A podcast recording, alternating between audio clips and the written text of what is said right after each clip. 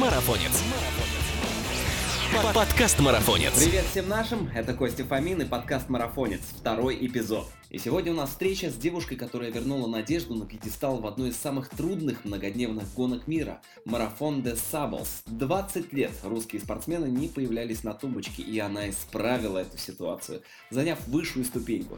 Теперь она знает, насколько труден шелковый путь, потому что пробежала шестидневный ультрамарафон в Омане – Аман Дезерт Марафон. Здесь она стала первой среди женщин, но давайте обо всем поподробнее. Сегодня у нас в гостях Наталья Седых. Наташа, добрый день. Мы очень рады, что ты нашла время для этой интернет-встречи. Спасибо тебе большое. И надеюсь, что этот разговор принесет удовольствие не только нам, но и тебе. Привет, Костя. Спасибо большое за приглашение. Очень рада его принять, быть в вашем эфире, в вашей программе. Наташа, вот когда мы с тобой договаривались об этом разговоре, ты собиралась на соревнования в Гонконг. Если я все правильно понял, это был заключительный этап мировой серии вертикальных забегов. Расскажи, пожалуйста, нам, что это за челлендж и почему ты внесла его в свой соревновательный график? Да, это так. Действительно, в Гонконге проходил десятый заключительный забег на небоскреб. А, как я попала туда, а, это совершенно случайно. Честно скажу, страсти бегать по небоскребу у меня абсолютно никакой нет. Я больше люблю какие-то природные ландшафты. Всю жизнь бегала по лесам, по полям. Это для меня, конечно, более родное, более понятное. Но так получилось, что совершенно случайно как-то зарегистрировалась на бег э, в небоскребе, в соседнем небоскребе Дубая. Через дорогу надо было только перейти, сбегать. Ну, я сбегала и попала в призы. А, заинтересовалась, попробовала следующую гонку в другом небоскребе. Там неплохой результат показала, сделала даже рекорд небоскреба. А, и так потихоньку, помаленьку участвовала в таких забегах. И однажды ко мне подошел директор а, таких вертикальных забегов, которые проходят в Азии, и он начал меня таким образом, ну, он меня начал приглашать на такие гонки, которые проходят э, в Гонконге, в Филиппинах, то есть во всех азиатских странах. Всего 10 гонок э, в году прошло, но я участвовала только в пяти. Угу, а почему не во всех 10? Ну, как я уже отметила, я не отношусь к этим гонкам достаточно серьезно, то есть, по сути, я э, принимала участие только в тех, э, на которые меня вот так целенаправленно приглашали, и очень были заинтересованы в моем участии. То есть сначала я даже отказывалась, но мне обеспечили и перелет, проживание, ну я подумала, почему бы нет. Ну да, грех отказываться от такого. А, а в итоге, Наташа, а какое место? А, в итоге, по подсчету всех очков, я оказалась на третьей позиции. А, но mm-hmm. Я все-таки, у меня свой рейтинг, что называется, свой отчет, я считаю, что у меня место четвертое, потому что я точно знаю, что есть три женщины в этом мире, которые бегают в небоскребы, и они сильнее меня. И я рада уступить свою третью позицию этим женщинам и быть на, и довольствоваться своей четвертой позицией. Да, это благородно. Да, вот в Гонконге как раз собрались все сильнейшие женщины, и я прибежала четвертая. То есть я выполнила свою задачу, я прибежала за сильнейшими, и, по сути, вот свою галочку я поставила. Наташа, а если честно, это была все-таки игра в поддавки, или ты действительно прибежала на четвертое место? Нет, конечно, я прибежала по силам, то есть угу. я выжила из себя все, что у меня было, потому что я, я же недавно приехала с ультрамарафона, сил у меня было абсолютно немного. Угу. Я неделю после марафона просто сидела дома, немножко побегивала, то есть у меня была восстановительная неделя, я специально не готовилась к Гонконгу.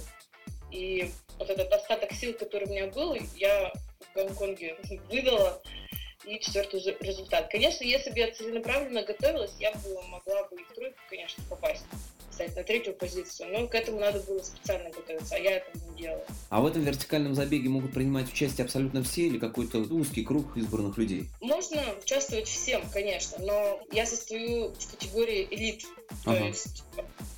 А, то есть у вас отдельная гонка? Да, то есть э, это зачет по определенным приглашенным людям.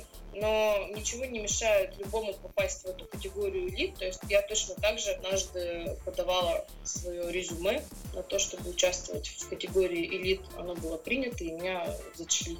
Вот. То есть любой, кто хочет, может э, также написать директору гонок угу. ну и федерацию того раннинга. Э, можно у меня даже спросить контакты, могу подсказать. И также участвовать среди сильнейших. Ты вообще любишь выбирать такие своеобразные, очень тяжелые гонки. Вот, например, ты первая россиянка, которая прошла шестидневный пустынный ультрамарафон Аман Дезерт Марафон, да? Причем прошла до первой строчки в женской категории. Это так, это вдруг кто-то не знает, проспал этот момент. А, почему ты выбрал этот старт? Потому что меня туда пригласили. А, то есть ты по приглашению туда попала. А почему не, да. Э, почему не МДС? Французы напугались, что ли, что могут остаться без первого места в забеге, если будешь ты? А, ну почему нет? МДС у меня выбран в следующем году, в 2018. Угу. А в этом почему нет? В, смысле, в 2017? Угу. Но я не поехала в 2017, он же в апреле проходит. Угу. Хотя я вроде как бы собиралась, но произошло недопонимание, э, я не смогла туда поехать. Я не особо заморачиваюсь по стартам. У меня, у меня есть определенный, определенный план соревнований на год, но он очень-очень гибкий. То есть я его могу постоянно менять, потому что я скажу, как есть приоритет, это моя работа. А потом уже я выстраиваю план соревнований, куда поехать, куда не поехать. Если я еду на соревнования, конечно же, я стараюсь выжить из себя все, что есть, и я э, изначально понимаю, зачем я туда еду. То есть у меня нет такого понятия run for fun. Uh-huh. Хочу поучаствовать, чтобы сделать селфи с медалькой, но у меня такого нет. То есть если я еду на соревнования, я еду биться и убивать. Ну, а в целом, как прошел ОДМ? Расскажи, пожалуйста. Прошел отлично. Я его, я приняла приглашение участвовать в этом э, марафоне как тренировку, потому что я целый год, скажем, не бегала. Было много планов участвовать в соревнованиях, но судьба распорядилась несколько по-другому. У меня была одна травма, другая, какие-то проблемы со здоровьем, я пропустила много соревнований, непонятно было вообще, могу ли я бегать, в каком состоянии моя нога, что за диагноз. То есть я долго лечила ахилл, тогда, когда нужно было лечить совершенно другое место.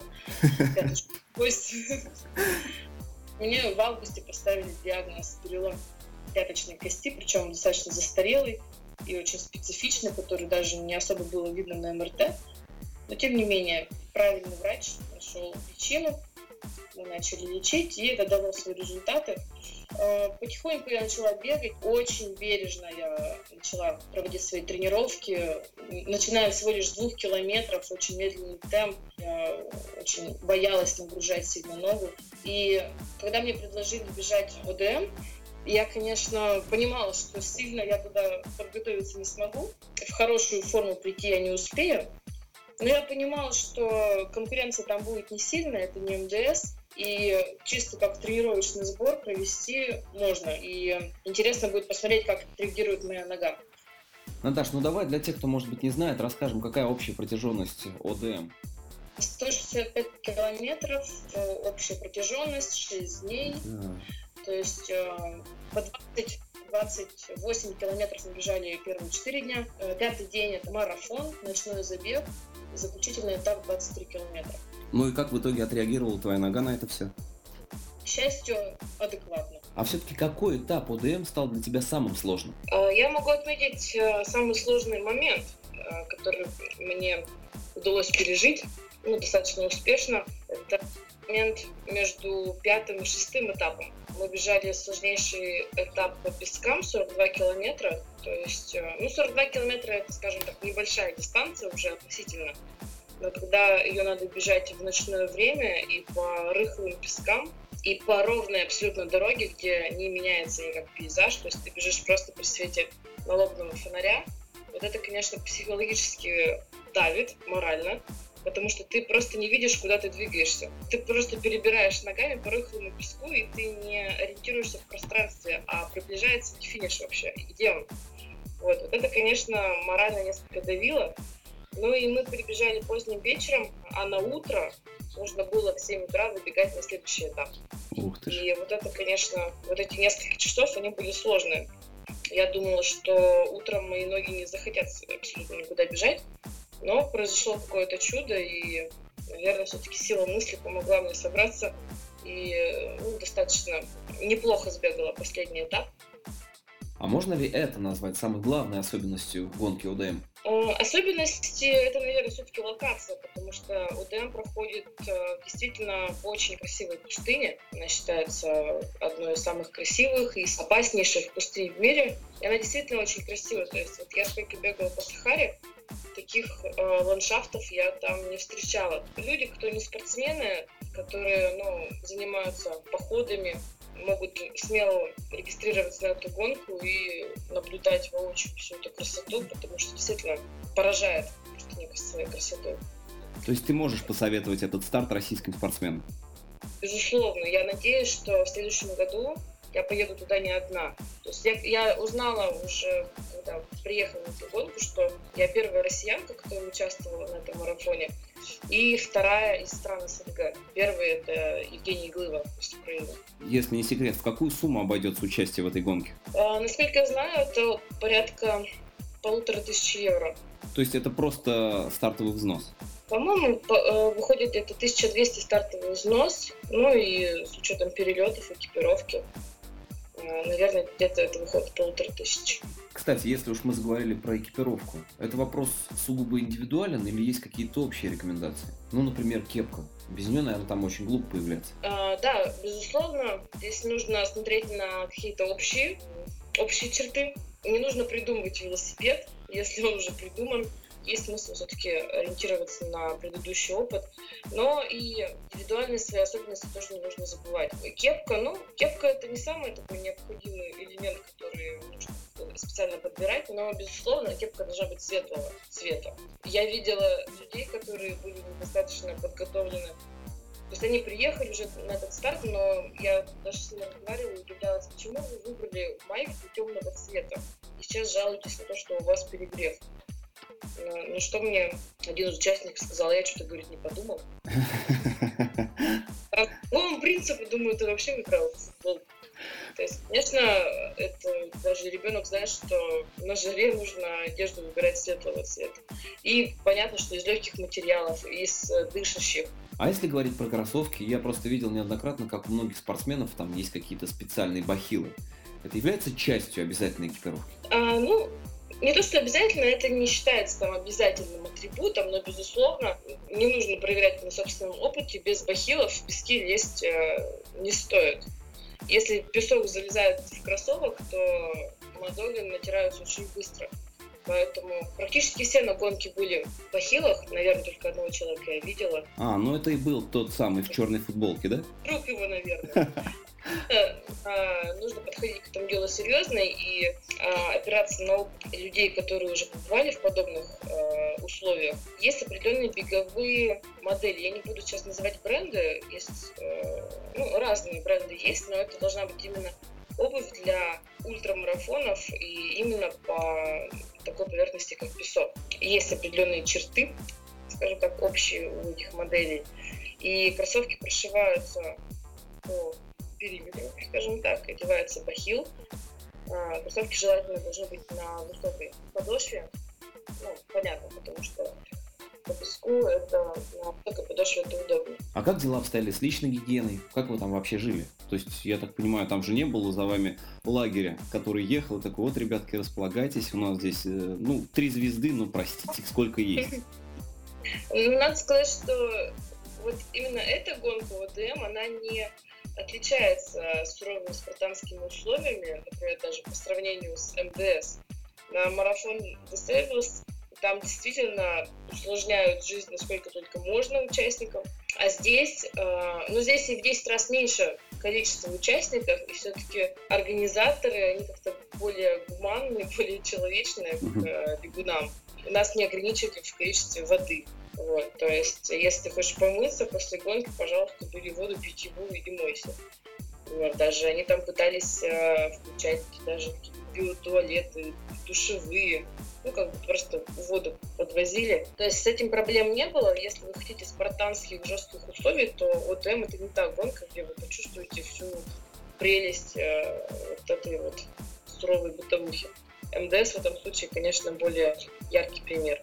Наташа, слушай, а как вообще ориентироваться в пустыне? У тебя был какой-то роутбук, может быть, трек в часах? Или, может быть, организаторы делали какую-то разметку? Да, разметку они делали, правда, иногда я бежала и думала, «А что, в каких соревнованиях я участвую сейчас, в беге или в спортивном ориентировании? Потому что не всегда, не всегда было понятно, где стоит флаг, и флаг ли это вообще, и правильно ли я бегу.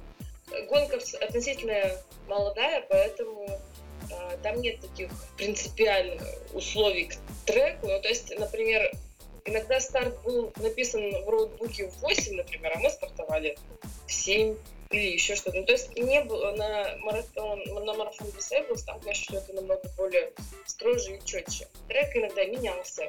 Например, говорили у нас сегодня, допустим, 26 километров, оказывается, бежим всего 22 или еще что-то. Ну, вот, то есть э, достаточно, что очень было гибко. А, ну, в этом-то и была сложность, потому что чекпоинты иногда они ставили не на назначенных ранее точках. Например, сказал организатор чекпоинт будет на седьмом километре, а поставил на десятый. Uh-huh. У нас кончилась вода. И а 3 километра в пустыне без воды это достаточно ощутимо. Тем более, если ты бежишь десятый километр, еще не представляешь, что скоро будет чекпоинт. Ну, в общем, вот эта неопределенность, так, конечно, добавляла некоторую сложность в планировании и темпа, и в планировании потребления воды. В целом, по организации я могу сказать, что да, пусть она не такая точная, не такая э, безупречная, но организаторы все-таки они старались максимально душевно подходить, ну, относиться к участникам. И мой, фидбэк э, такой, что организаторы постарались настолько, насколько они смогли. А ты можешь ответить на такой вопрос? Что тебя больше всего удивило за 6 дней этого ультрамарафона? В условиях такой необычной гонки я еще раз отметила для себя категорию людей, которые приезжают на такие челленджи. Вот есть мы, спортсмены, которые приезжают там биться за места, за деньги, за призы, за спонсорскую поддержку, а есть люди возрастные, которым уже больше 50 лет. Это люди, которые уже повидали жизнь, которые хотят себя чем-то удивить и, и хотят доказать себе, что они еще что-то способны. Ну, то есть люди, которые не, не торопятся стареть. Эм, с, с нами в тенте жил итальянец, ему 64 года было. Себе. Э, я смотрю и думаю, вот старость, она должна быть все-таки, наверное, такой. Да, тебе 64 года, но ты молод душой, и ты не ставишь никакие себе рамки, а просто продолжаешь жить и продолжаешь раздвигать рамки своих возможностей. То есть это, конечно, здорово. То есть вот это реальные чемпионы, реальные победители. Ну вот так и надо жить. А были моменты на этой гонке, когда тебе казалось, что вот еще чуть-чуть, еще немного, и кто-то доберет, кто-то обгонит, кто-то оставит тебя позади? Нет, женская конкуренция была я бы, я бы даже сказала, ее не было, есть конкуренции. То есть я на первом этапе в отрыв 20 минут ушла, на втором этапе еще 20. В целом у меня отрыв стал около 90 минут, но для меня это ничего не значит. То есть я всегда смотрю не на позицию, которую занимаю, а на время, которое показываю. Угу. То есть даже если я понимала, что вторая девушка из Великобритании далеко от меня, э, это не давало мне основания расслабиться и прекратить там как-то бороться в песках. Угу. Я понимала, что есть мужчины, с которыми можно соревноваться. Но это не то, что я люблю соревноваться с мужчинами, абсолютно это неправда. Ну, конечно. А, по твоим результатам не скажешь. Это просто тренировка. Ну, конечно, то есть я знала примерно тех э, людей, с которыми э, у меня примерно одинаковые результаты, и я какую-то тактику продумывала, стратегию, так, чтобы прийти первым на финиш. Но это чисто тренировка, это спорт в любом случае, ведь вот в погоне за результатом вот стопроцентно выматываешься психологически, так ведь? Вот как ты вот с этим справлялась? Ну, даже если не, ну, не брать в расчет девушек, которые бежали там на 40 минут позже тебя, а вот с мужчинами, ты же все равно тоже, это гонка, это соревнование. Как ты с этим справлялась? Да, психологически и тренироваться тяжело, и соревнования проходить тяжело. На этом соревновании я познакомилась э, с украинским спортсменом, Евгений Глыва. Uh-huh. Я, кстати, знала, что он там участвует. Он уже пятый год участвует в соревновании. Мы раньше лично были не знакомы. Я думала, это какой-то угрюмый парень, а, судя по фотографиям. Оказалось, абсолютно нет. Очень веселый, постоянно меня смешил. Тем самым как-то мы вообще друг друга подбадривали. Ну, очень весело было с ним. Вот, так что Россия и Украина... Братья навеки. Да, очень хорошо друг друга поддержали и выступили. Когда проще бежать? Вот когда ты первый, у тебя есть запас времени, или все-таки догонять проще? Э, не знаю, мне всегда тяжело бежать. одна, не одна, тяжело всегда. На тренировках, на соревнованиях всегда тяжело. Другое дело, что нельзя допускать эту мысль, а, что тебе тяжело, что есть какие-то сложности. То есть в этом и секрет успеха, что ли, в преодолении длительных дистанций, преодолении таких челленджей. Это позитивный настрой, как бы тебе тяжело не было, должен обмануть себя, свое тело, свое сознание в том, что происходит с тобой пятый день, например, ты выходишь на старт 42 километров, ты понимаешь, что сил-то у тебя, по сути, не осталось уже, но надо бежать, ты просто себя обманываешь, э, говоря, ну что, просто длительная тренировка сейчас у тебя темповая. У тебя еще полторы тысячи человек, которые бегут тебе и наступают на пятки, да? Ну, да, максимально просто ко всему относиться и вставая на старт 165 или 250 километров, не нужно ну, сильно серьезно это воспринимать. Наташа, а, а как вообще вот родилась мысль отправить себя на какой-то там первый ультрамарафон? Когда стало не хватать вот классических марафонов? Что это была за гонка, может быть, ты помнишь их? Ну, вот первая гонка была МДС в 2015 году. То есть ты сразу с места в карьер на 200, там, 200, сколько она, 260? Э, да, 200. 60... А до этого ты не бегала ультрамарафон? Нет, вообще даже 90 ни разу не бегала. Я первый свой полумарафон пробежала в январе 2015 -го. В феврале 2015 я сбегала свой первый марафон. И потом через два месяца МДС сразу. Я, скажем так, работаю тренером, да, напомню, слушателям. Подготавливаю людей к подобным э, челленджам, подобным испытаниям, причем взрослых людей, которые пришли к этому в, в зрелом возрасте. Когда меня спрашивают, а сколько нужно готовиться к тому или иному э, забегу, я скажу, что это все индивидуально. Точных цифр здесь вообще нет. Все зависит от подготовки, от опыта, от э, того, на какой результат вы хотите выйти, от того, насколько вы готовы вкладываться. Я никогда не говорю точных цифр. Вообще, если человек только начал заниматься, он может сегодня взять и сбегать марафон. Вопрос в том, что от него останется после этого марафона, правильно? И захочет цель. ли он потом еще бежать его, да? Да, и насколько ему потом придется восстанавливаться после этого. А, я свой первый марафон пробежала после 10 лет беговой подготовки. А, но я не говорю, что всем нужно делать так. То есть у всех же разные цели, да? Кто-то хочет показать хороший результат, кто-то хочет просто финишировать. Каждый бежит со своей целью. Вот, поэтому я склонна работать индивидуально с каждым из бегунов и индивидуально решать задачу. Сколько готовиться, как готовиться, психологически, физически физически. То есть это все достаточно индивидуально. Ну, раз уж мы затронули тему э, тренировок и твоей тренерской деятельности, вот ты сейчас работаешь в беговой школе в Дубае. Э, кто у тебя занимается? Это может быть какие-то там любители или это профики? Нет, не профики, конечно, это любители. Ага. А вот есть какие-то отличия от российских бегунов? У ребят, которые ну, занимаются у тебя? Много, у меня разные национальности.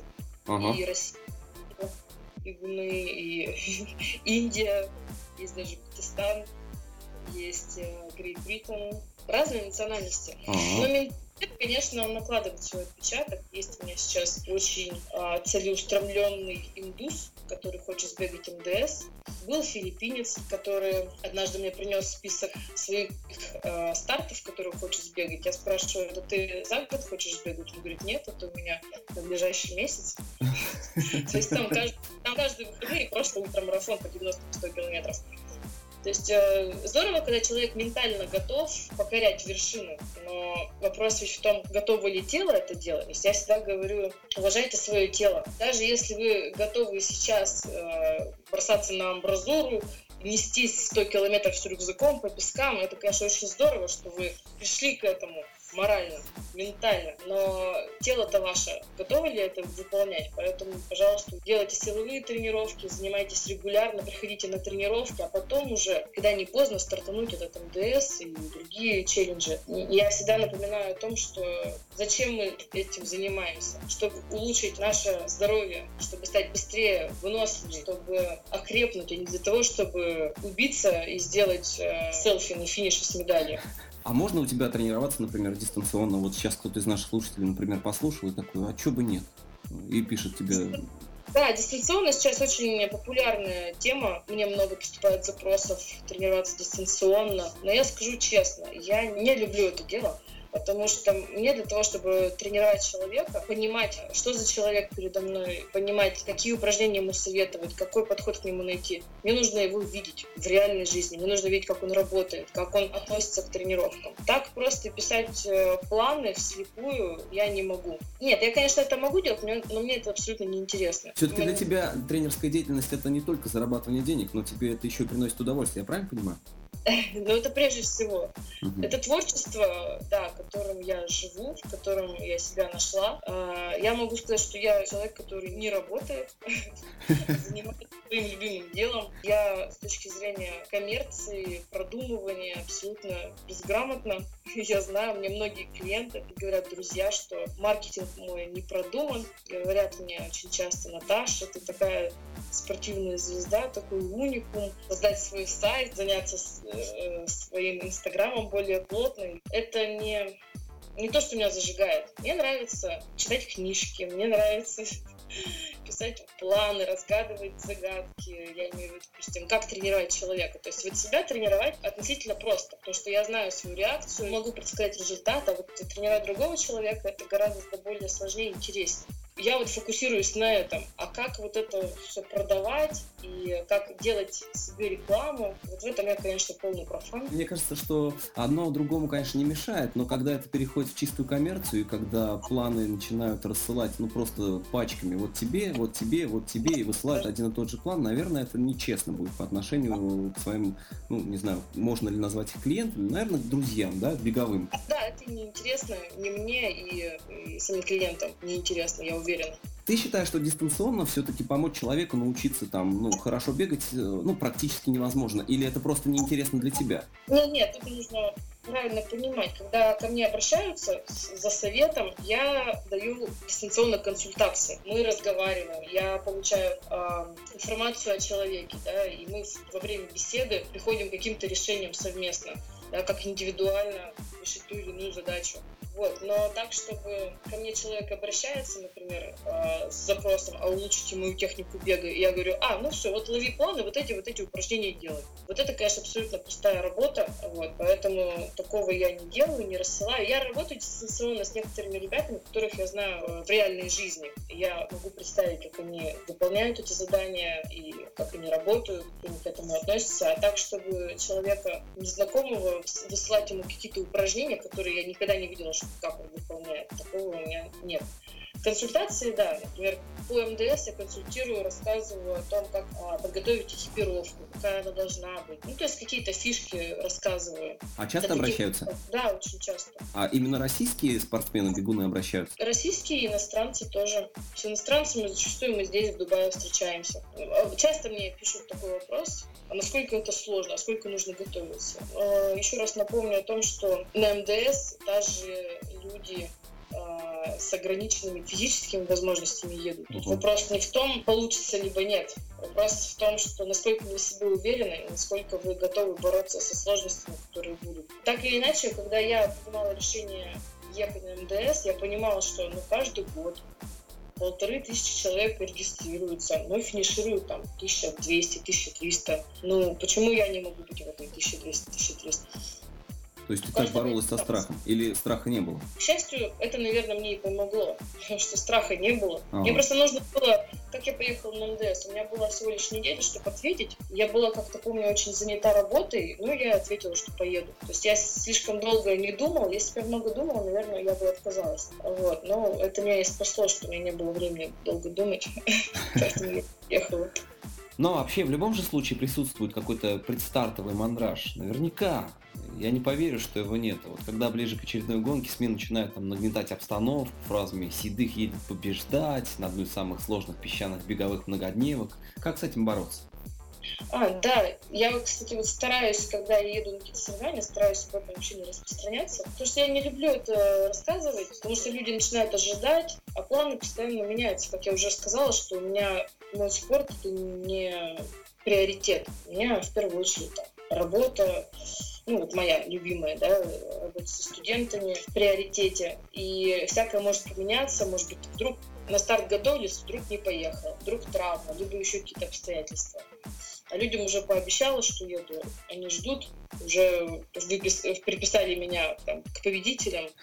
Вот. Да и, и еще почему я не рассказываю, потому что мне это помогает фокусироваться. Я достаточно серьезно отношусь ко всем соревнованиям, в которых участвую, и это для меня такая откровенная, скажем так, тема. Ну, я достаточно закрытый человек.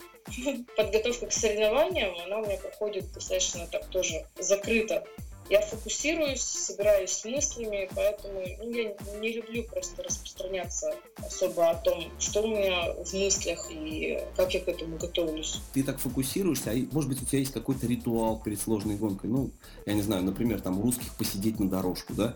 А, может быть, у тебя что-то есть особенное, что тебе помогает сфокусироваться на этом? Ну да, просто быть одной, в тишине, в спокойствии. То есть вот это мне помогает настроиться. Вот говорят, что вот существует всего два варианта мотивации на гонку. Да, это улучшить свой личник, и вот второй вариант это обогнать соперника, который бежит впереди. Какой вариант выбираешь ты? Обогнать себя. Обогнать себя и улучшить свой личник. Вот так вот, да? Ну, э, это смотря какая гонка, конечно же. У меня всегда задача, в каком бы я соревновании не выступала, задача это ну, победить себя. То есть мой главный соперник всегда это я сама. Я знаю свои слабые стороны, знаю свои сильные, и по идее, неважно, какое место я занимаю, неважно, какую позицию, какое время показываю, для меня показатель это мое собственное удовлетворение. Если я понимаю, что я выложилась на полную и выдала все свои силы, хоть я и заняла там, допустим, не, не первое место, то я довольна. Бывает так, что я занимаю первое место, да, вот с отрывом, но Кайфа нет. я знаю, у меня еще остались силы. Угу. Тут я, конечно, недовольна. А может быть, у тебя в жизни были какие-то старты, которые тебя сломали, или, может быть, научили чему-нибудь новому? Помнишь такие? Да, конечно. В моей жизни, как говорил Майк Тайсон в своей карьере, больше было поражений, чем побед, и каждая меня чему-то учила. Помню, был старт в Суздале летом сразу после МДС, ну, через несколько месяцев, запомнилось мне, что я не смогла финишировать 100 километров. А, ну это, наверное, Golden Ring Ultra Trail. Да, мне очень хотелось принять участие в этом забеге, а, ну, потому что просто атмосфера мне нравится, и ну, это в России, да, я скучаю по своей родной стране. Но я физически понимала, что я не готова, потому что в Дубае в июле бегать объемы было очень проблематично, потому что жара, влажность, и я просто не вывозила план, который сама себе наметила, чисто физически. Но я приняла решение все равно ехать, но вот оно и случилось, что я физически не смогла закончить ее с э, низким давлением, меня увезли на скорой. Вот. Я не сделала некоторые выводы для себя, конечно. А ты не хочешь повторить эту гонку? Хочу, конечно. Но у тебя будет возможность, например, в следующем году приехать? Надеюсь. Угу. То есть это все-таки в планах каких-то хотя бы размытых, э, это и есть? Да, конечно, хочу. Мне потому что это действительно гонка очень нравится. А, но видно будет. Mm, ну, понятно. Знаете, мой код очень простой. Ну, пое... Получится, поеду. поеду. Наташ, ну вот без лишней скромности, ты действительно одна из самых красивых спортсменок в России. Вот скажи, бывают ли такие подкаты на соревнованиях от спортсменов там мужского пола, там, или все держат себя в руках, может быть ты, там, не знаю, 42 километра убегала от кого-то когда-то э, и улучшила свой личник, кто его знает? Эм, ну, да, Скажу, что мужским вниманием я не обделена, хватает. Наверное, даже каждый старт связан с какой-то такой историей. Не знаю даже, что здесь такое рассказать. Ну, не знаю, но может быть что-то было интересное. Может быть, кто-то так неожиданно тебе подкатил, что как-то тебе там, не знаю, помог в этом, ну, то есть поднял настроение, или наоборот, ты от него убегала и пыталась каждый раз скрыться. Много было таких позитивных моментов, которые приятно вспомнить. Но, например, ну, самый яркий, наверное, тот момент, когда в Суздале, когда первый раз участвовала в 100 километрах, мой друг приехал, совершенно мне не сказав об этом, даже не намекнув. Я бежала 100 километров, и на 40 километре он меня встретил и продолжил 60 километров вместе со мной до финиша, поддерживал меня на велосипеде. Причем на велосипеде, я не знаю, каким образом он вообще ехал на велосипеде в Суздале по трассе, потому что там просто было невозможно бежать иногда, но он иногда тащил велосипед на себе, но, в общем, где мог, он там приезжал. Ну, то есть Приятно. галочку он напротив своей фамилии получил. Галочки я не раздаю. Понятно. А, Наташа, у нас э, для тебя есть суперспринт. Это серия из пяти вопросов, на которые ты можешь отвечать как угодно. Готова? Да, Сойти и поберечь себя до следующего старта или добежать с плохим временем? поберечь себя до следующего старта. Твое любимое место в доме? В спальне. На что тебе не хватает смелости? Обидеть человека. А что ты сейчас читаешь? Анатомию. Хорошая книга. На английском. А, И человек, который тебя вдохновляет? Можно два сказать человека? Конечно. Просто они сестры Нургалиевы. Да? А почему и чем? Ну, они первоклассные спортсменки. Я смотрю на них и понимаю, что я правильное направление выбрала в своей жизни. Ну и раз уж мы аудиоподкаст и наша аудитория аудиалы, давай закончим э, его твоей любимой песней. За что ты полюбила эту песню, почему она является любимой, если есть такая вообще? Да, есть такая примечательная песня. Ну, любимых у меня много песен, и они все под настроение. Но есть такая песня, которая никогда мне не надоедает. Почему-то я все жду этого момента, когда она мне надоест, но его не, не наступает. А, Очень сильная песня Полина Гагарина «Кукушка», саундтрек к фильму «Битва за Севастополь». Когда я тренируюсь, выполняю тяжелую тренировку, когда я бежала МДС, песня меня очень подстегивала, вот, и она мне нравится. Круто. Наташа, еще раз тебе спасибо большое за эту встречу. Было очень приятно и интересно с тобой пообщаться. И я надеюсь, что мы с тобой когда-нибудь все-таки встретимся лично и поболтаем. Спасибо, Костя, очень приятно. Ну а вы помните, мы всегда рады как старым друзьям, так и новым знакомым, поэтому подписывайтесь на подкаст Марафонец на SoundCloud и iTunes подкаст, а также на наш журнал www.marafonец.ru. Спасибо, что вы были с нами. Песен еще не написанных сколько Скажи, кукушка, пробой. В городе мне жить или на выселках